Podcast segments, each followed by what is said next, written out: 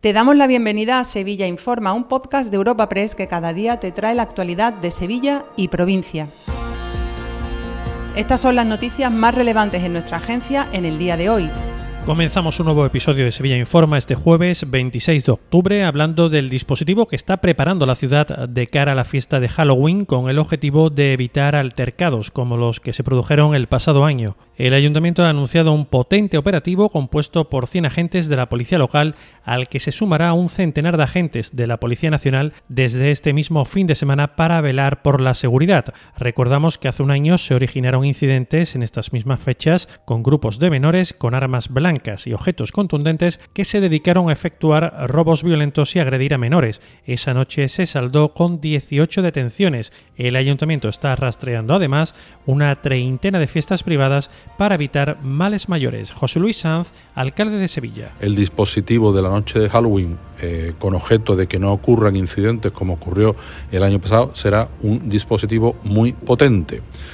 Por parte de la Policía Nacional, aparte del turno de noche habitual, habrá 100 números más de la Policía Nacional al igual que eh, del, turno de noche de la policía local, habrá 100 policías locales más en esa noche de Halloween pendiente, pendiente de que no pase nada. Cambiamos de asunto. Los sindicatos Comisiones Obreras y UGT han realizado este jueves una lectura positiva de los datos publicados por la encuesta de población activa, que arrojan para este tercer trimestre una reducción del paro en la provincia de 14.400 personas, mientras que el número de ocupados crece en 12.300. Esgrimen para ello los efectos positivos de la reforma laboral. La ocupación trimestral, según la EPA, baja en agricultura, pero sube en industria y en construcción y servicios. Tenemos en la provincia de Sevilla una población ocupada de 154.000 personas. José Manuel Torres y María Iglesias, secretarios de comunicación de Comisiones Obreras y UGT. Estos datos de ocupación serían impensables sin la reforma laboral negociada por comisiones obreras que ha supuesto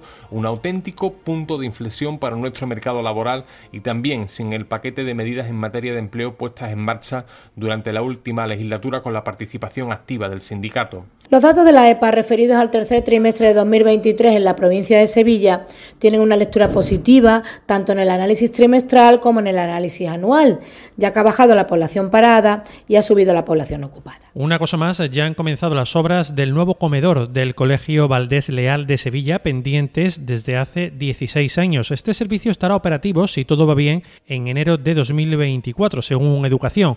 Esta actuación dotará al centro de un edificio de nueva planta que se ubicará en el extremo suroeste de la parcela. Albergará el comedor, una cocina para gestión in situ, vestuarios para el personal, así como un vestíbulo que dará acceso al núcleo de aseos para el alumnado. Este nuevo comedor añadirá unos 350 metros cuadrados construidos más al colegio y permitirá retirar los módulos prefabricados los que actualmente se presta este servicio. Patricia del Pozo, consejera de Educación. Obra que llevaba esperando 16 años para tener más de 350 metros cuadrados, una gran sala comedor, una cocina también, un office también para catering, vestuarios para el personal, si todo va bien.